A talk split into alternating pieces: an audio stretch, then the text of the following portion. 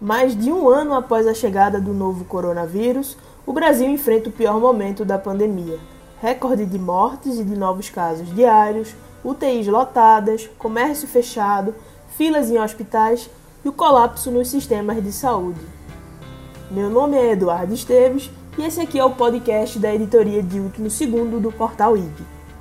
Conversei com o ex-ministro da Saúde, Luiz Henrique Mandetta, para entender como chegamos até o estágio mais crítico da pandemia e como vamos sair dessa.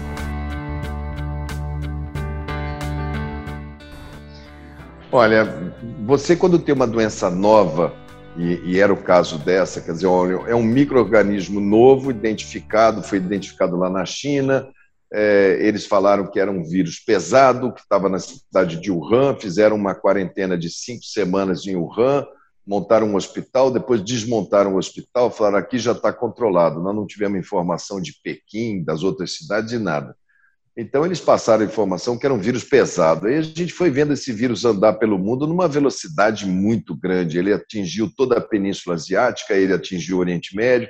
Quando ele entra no mundo ocidental, que é mais familiar para a gente, que ele derruba o sistema de saúde da Itália, da França, da Alemanha, da Inglaterra, e vai indo, e derruba Nova York, derruba Califórnia, derruba Flórida, a gente vai vendo e fala, olha, vem uma onda muito grande de problema aqui. O Brasil começa, então, a se preparar é, reforçando as suas, é, as suas linhas, baseado em princípios. Três princípios norteavam a minha equipe no Ministério da Saúde. A defesa intransigente da vida era o princípio número um. A defesa do SUS como veículo, como meio pelo qual a gente iria defender a vida, e a decisão toda baseada em ciência. Esse era o tripé que a gente estava montado. A partir daquele momento, as decisões foram por eixos. O primeiro eixo era prevenção. Então, se você tem uma doença, a melhor coisa é você não deixar as pessoas pegarem a doença. O correto seria ter feito uma campanha de rádio, televisão, mostrando para as pessoas, panfletos. Como o governo não queria, eu me utilizava muito dos boletins diários e dava para as pessoas entregava aquela pedra para a imprensa e a imprensa livre conseguiu fazer, usava o horário das 5 horas da tarde, porque eu sabia que a rádio usava bem esse horário, a televisão, os jornais, para chegar para as pessoas que nós precisaríamos, no primeiro momento, de comportamento, de educação em saúde. Lavar as mãos, manter distância, evitar aglomeração e naquele momento a gente tinha falta de material, de máscara, dessas coisas. Então vamos, vamos segurar para poder comprar é, essas coisas. E aquilo, de alguma maneira, foi a única força é, nacional de coalizão. E como o presidente Jair Bolsonaro encarava o vírus naquela ocasião e as medidas sugeridas pela equipe, pela própria OMS, para tentar conter a disseminação da Covid? o presidente começa a ter problemas com aquela linha, porque ele começa a achar que aquilo dali estava incomodando é, e entra num falso dilema e começa a tomar atitudes é, que minavam esses pilares que eu lhe falei. Então, ele vai para os Estados Unidos, ele volta com caixa de cloroquina, o Trump com caixa de cloroquina, os dois começam a culpar a China, a Organização Mundial de Saúde, é, os dois começam é, o, o, Trump retira o CDC, que é a grande pilar americano para doença infecciosa, tira o CDC, dá para o vice-presidente, o Mike Pence, que é a condução da epidemia. O Bolsonaro tira o ministro aqui, é, achando que aquilo dali era uma, uma coisa que poderia se fazer política em cima daquilo. E se tem uma coisa que não cabe política, é no instinto da vida de preservação. Você está mexendo com família, você está mexendo com valores muito preciosos. Então, quando ele faz aquilo dali, ele transforma, ele perde o SUS, é, porque ele fragmenta, ele retira o Ministério da Saúde, ele é, perde o respeito à vida, que era o pilar número um, porque ele começa a, a falar, e daí eu não sou coveiro, e ele perde é, o pilar três, que era decidir pela ciência, quando ele fica é, sugerindo que as pessoas tomem é, remédios sem comprovação científica. Então, você desmancha toda a linha de defesa, o vírus ganha uma escala absurda, é, o comportamento de eleição municipal, o comportamento de Natal, o comportamento de Ano Novo, o comportamento de janeiro, o comportamento de Carnaval, a sociedade ela ela é, usa essa posição do presidente como álibi para fazer, para transgredir, a moçada quer fazer a sua festa, quer andar, é, e entra esse componente de uma cepa que tem algum percentual maior é, de transmissibilidade. O Ministério vai em Manaus e tira os pacientes e manda um pouquinho para cada capital brasileira. Aí você tem uma epidemia de norte a sul em paralelo que justifica esses números absurdos que estão aí. O ministro estava falando um pouco sobre a postura do presidente Jair Bolsonaro. Hoje o Brasil já está se aproximando das 300 mil mortes pela Covid-19. Você acha que o, presidente ele teve um, um papel fundamental é, nesses óbitos? Eles eram evitáveis?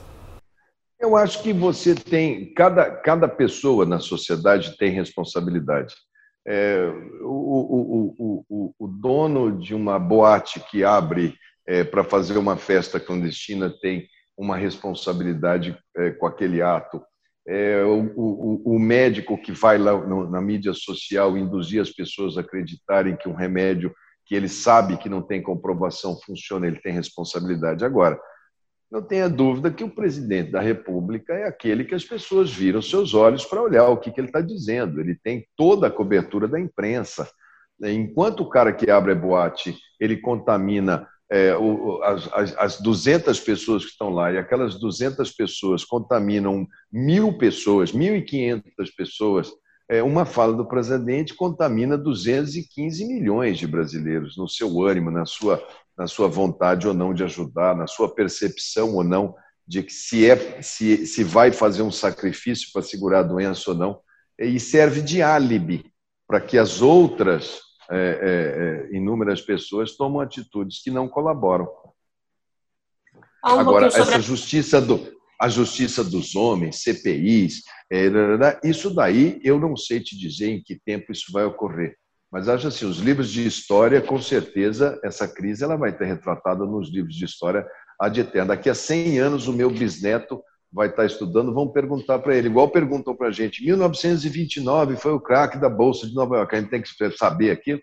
A Segunda Guerra Mundial foi aqui. O século XXI começa é, é, o que aconteceu em 2020?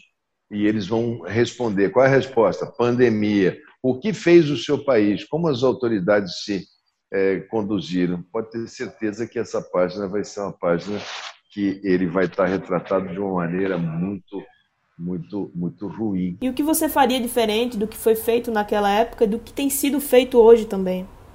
Olha, preservar a vida com aquelas medidas, investir em ciência. E naquela época eu já conversava com os laboratórios, porque a gente sabe que a humanidade trata vírus com vacina. É, a gente briga contra bactéria com antibiótico, a gente briga com verme, com vermífugo, a gente tem linhas. E vírus, é, pólio, cachumba, sarampo, todas essas doenças contagiosas virais, é, gripes, é, elas são por vírus. Então, era muito claro que a nossa principal porta de saída era vacina. Então, eu falava com esses laboratórios: vocês estão na fase 1, fase 2. Vem para a fase 3 aqui, mas se comprometem em vender para mim como prioritário. É, em agosto, quando eles terminaram a fase 2 e já estavam com fase 3 andando, eles vieram para o Brasil. Porque o Brasil é o grande cartão de visita. Se você vende uma vacina para o Brasil, ele sabe que o Brasil tem uma rede para vacinar que é a melhor do mundo, que é construída. A gente vacina fundo de vale, a gente vacina Amazônia, a gente vacina Índio, a gente vacina Noronha, a gente vacina as favelas, a gente vacina é, é, em qualquer lugar. A gente tem um, uma cultura criada pró-vacinação e uma rede voltada para vacinação, e o mundo sabe que o Brasil é, é, muito bom de vacinação. Então, esses laboratórios queriam que a vacina deles estreasse aqui. É como se falasse, ó, vou entrar no... Eu vou, eu vou estrear no Maracanã, eu vou, vou para o maior do mundo, eu vou, eu vou para lá. É, e ali, eles, eles como estavam negligenciando aqueles pilares, o pilar da ciência, eles pararam de olhar, eles erraram e falaram: não, é, passa amanhã, não vou comprar, não. Eles acharam que era uma briga política, eles acharam que eles tinham que brigar com o Dória. Ah, eu vou, eu vou, eu vou falar mal do Butantan, eu vou falar mal da China, é a vacina. Perdeu-se é, oito meses né, de julho, final de julho, até quando? Até agora, acho que 15 dias atrás, 20 dias atrás, para eles sentarem com a Pfizer é, e com a Moderna, que são outras linhas de vacina. Nós tínhamos que ter comprado todas. Nós teríamos começado a vacinar em novembro. Provavelmente agora a gente já teria vacinado todos os idosos e já estávamos no grupo de risco. Não tinha colapso nenhum nesse momento, zero de colapso, porque quem está indo lotar os, as unidades de saúde é o pessoal de 70. Se você olhar a turma de 90 anos para cima, que foi o primeiro a ser vacinado, já caiu violentamente a internação deles. Então, assim, se você fosse ver no conjunto de erros, você tem erros de todos os tamanhos. Agora, o que seria mais dramático é o que foi, no meu ver, a maior barbeiragem, a maior grosseria de todas foi você não perceber é, e não ir atrás das vacinas na hora que elas estavam. Você, você perdeu tempo é, de adquirir. Agora, essas vacinas vão chegar no segundo semestre. Eu espero que os vírus não adquiram resistência a elas. Nesse mais de um ano de pandemia, o SUS se mostrou essencial na saúde pública brasileira. Você acha que nesse ritmo de vacinação, o ano de 2021, é, a gente pode esperar que no fim dele todos estejamos vacinados? Ou esse processo ele vai entrar em 2022? Olha, o, é, o SUS é muito fácil de você perceber a importância dele. Quando estávamos naquelas, na, na, naqueles momentos que eu estava lá, eu levava para fazer parte daquelas coletivas, eu levava, além dos meus técnicos, que todo mundo ficou conhecendo, que era Wanderson, que é um, é um, um dos melhores epidemiologistas do mundo, uma equipe muito técnica, Gabardo, eu levava o presidente do CONAS e do CONASEMES. O CONAS é o Conselho Nacional de Secretários Estaduais. Eles falavam pelos governadores. E o CONASEMES é o Conselho Nacional de Secretários Municipais, que fala pelos prefeitos. Então, quando eu colocava os dois na mesa e o Ministério da Saúde, o SUS, o Pacto Federativo, estava ali falando a União, o governo estadual e o governo municipal. Naquele momento, o SUS estava uno, então ele era muito forte. Quando você retirou o Ministério da Saúde desse, desse, eu falo, o SUS é um bichinho de três pernas. Quando elas quando as três perninhas andam na mesma direção, esse bichinho é muito veloz e vai na direção certa. Tirou-se uma perna, que é o Ministério, deixou-se só duas, a estadual e a municipal. Aí a municipal entrou nas eleições municipais. Os candidatos de oposição falavam assim: esse prefeito que ele está fazendo ele é burro. É, eu, eu não vou fazer nada disso. Eu vou liberar geral, por quê? Porque isso dá voto. Então, nós entramos numa seara política em que, terminadas as eleições municipais de norte a sul, você teve a troca de um número enorme de equipes de, de secretarias de saúde e de pessoas comprometidas em não fazer nenhuma medida de prevenção. Então, o SUS, que tinha três entes fortes, perde a União, perde os municípios e os estados ficam ali naquela situação de tentar ver se consegue fazer alguma coisa. Então, a importância do SUS, ela fica demonstrada que quando ele é, quando ele é o SUS, quando o Pacto Federativo está forte, ele é muito forte. E quando ele está fragmentado, a gente perde a gente fica muito fraco. É muito fácil das pessoas entenderem é, dessa maneira que eu estou explicando. E o que vem pela frente, em relação à perspectiva, é, assim, nós temos um sistema de vacinação que é uma Ferrari. É, é, é, um carro muito veloz. A gente tem condição de andar. A gente pode vacinar. A gente já teve campanhas de, de principalmente vacina oral, que a gente vacinou 10 milhões num dia. A gente, quando põe campanha nacional que dá vacina na mão deles, vacinar 3 milhões, 2 milhões, 4 milhões para o SUS é mole. A gente consegue vacinar no supermercado, a gente consegue fazer estratégia, a gente se articula com iniciativa privada é fácil. É, a gente tem uma Ferrari, mas a gente não tem gasolina. E a gente fica olhando a Ferrari que pode andar 300 por hora, tendo que é, ficar no ponto morto para não gastar gasolina. Então, se esse governo, se o mundo, se eles conseguirem abastecer, ou seja, entregar a vacina, eu sou mais otimista. A Fiocruz deve começar a entregar essas vacinas Oxford mês que vem, que é a produção já aqui. Então, já soma uma segunda vacina Hoje nós só temos o Butantan. E ainda bem que tem o Butantan. Então, acho que em agosto a gente começa a ganhar corpo de vacina. Eu acho que setembro e outubro a gente deve ter um input grande de vacina. Eu acho que lá por novembro, dezembro, Eu quero esperar, eu sou otimista, que lá por essa época a gente vai estar com números mais civilizados e o sistema melhor organizado. Falando um pouco sobre o papel do Ministério da Saúde, que por vezes é muito desconexo da situação atual do Brasil, inclusive uma das críticas dos governadores é o custeio de leitos UTI Covid por parte do governo federal. O caso precisou ir ao STF e segue sem uma resolução. Por que você acha que esse pagamento está demorando tanto? Como é que o SUS funciona? A gente reúne Ministério da Saúde, Estado município e fala: vamos lá, nós vamos, sei lá, abrir um serviço aqui, um SAMU aqui na sua cidade. Quer? É, eu posso entrar com tanto de dinheiro. A União fala assim: eu entro com mil. Aí o Estado fala assim: eu entro com 250. E o município fala: eu entro com 250. Então temos 1.500. Vamos pactuar? Vamos. Escreve aqui que está combinado no dia primeiro eu mando meus mil, você manda os 250, você põe 250. Assim que o SUS funciona. Por que, que não teve esse barulho quando eu estava lá? Por que, que ninguém discutiu o problema de diária? Por que, que eles conseguiram andar? Por que, que esse assunto foi superado? Porque nós combinamos, eu mandei o dinheiro no dia certo, eu mandei pela ótica do per capita, depois mandei pela ótica da produção. O SUS faz isso desde o primeiro dia que ele foi criado.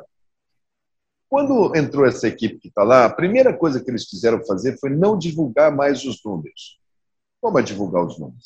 Vou esconder o número das pessoas. Uma maneira boa de eu conduzir isso aqui é eu não falar mais. Precisou o Supremo Tribunal Federal falar para o Ministério uma coisa óbvia: olha, você é obrigado a mostrar os números para a sociedade.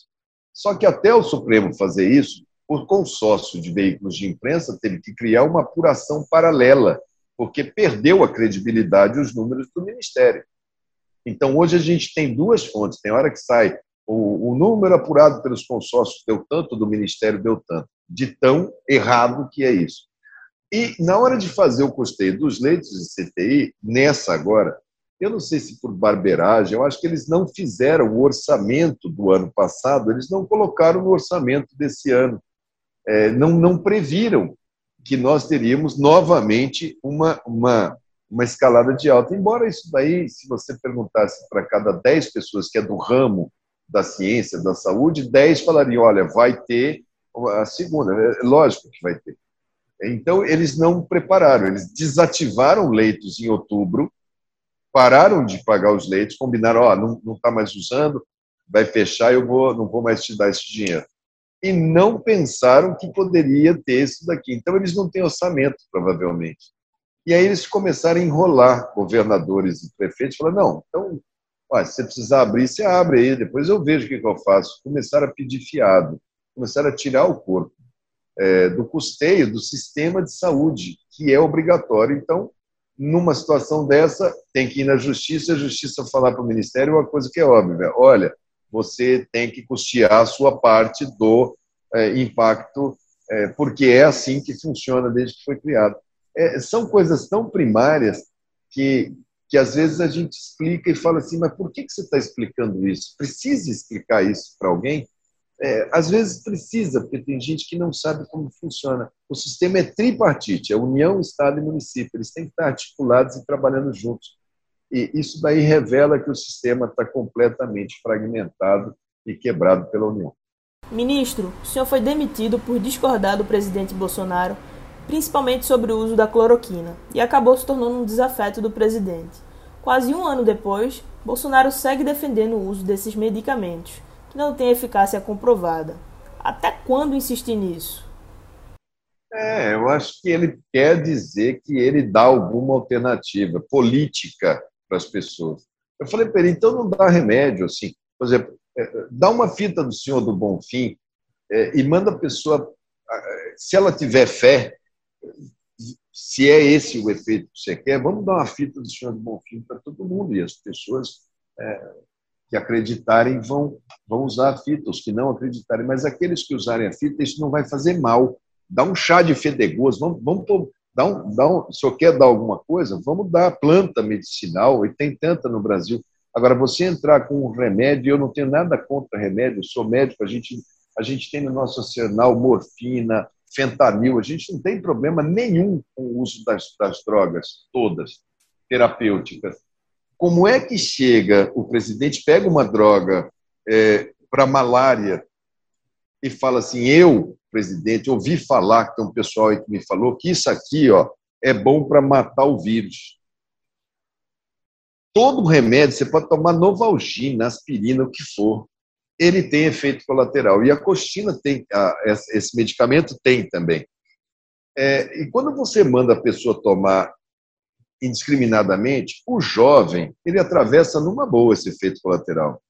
Agora, você pega a vozinha, que tem lá 82 anos, é, que está com medo, ela sabe que as amigas dela são as. Já morreu Fulana Beltrano.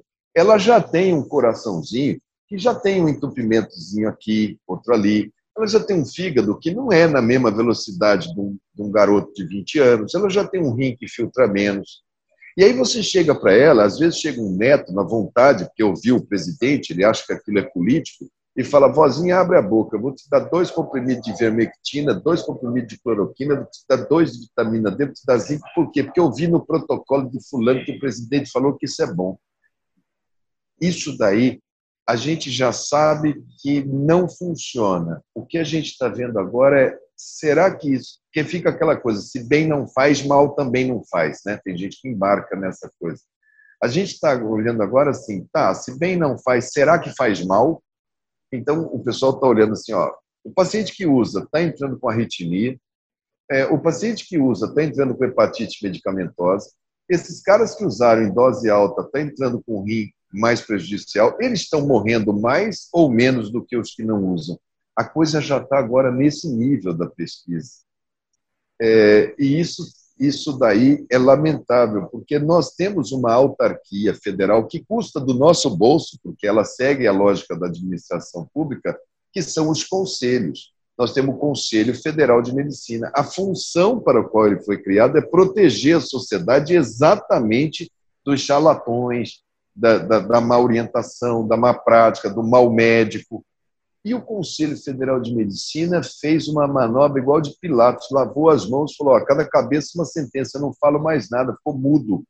Então, nós estamos aí vivendo a falta de moderação, a falta de orientação e uma orientação equivocada, e que ele não sai dessa, porque ele não quer falar assim, ah, eu estava equivocado, mas ele começa assim, tira todas as fotos minhas com cloroquina, o aí, o, o Pazuello chegou e falou, nós não nós nunca propusemos cloroquina, eu nunca falei em tratamento, eu nunca critiquei. Até aplicativo, botaram ali num aplicativo, trate Covid com cloroquina para gerar receita.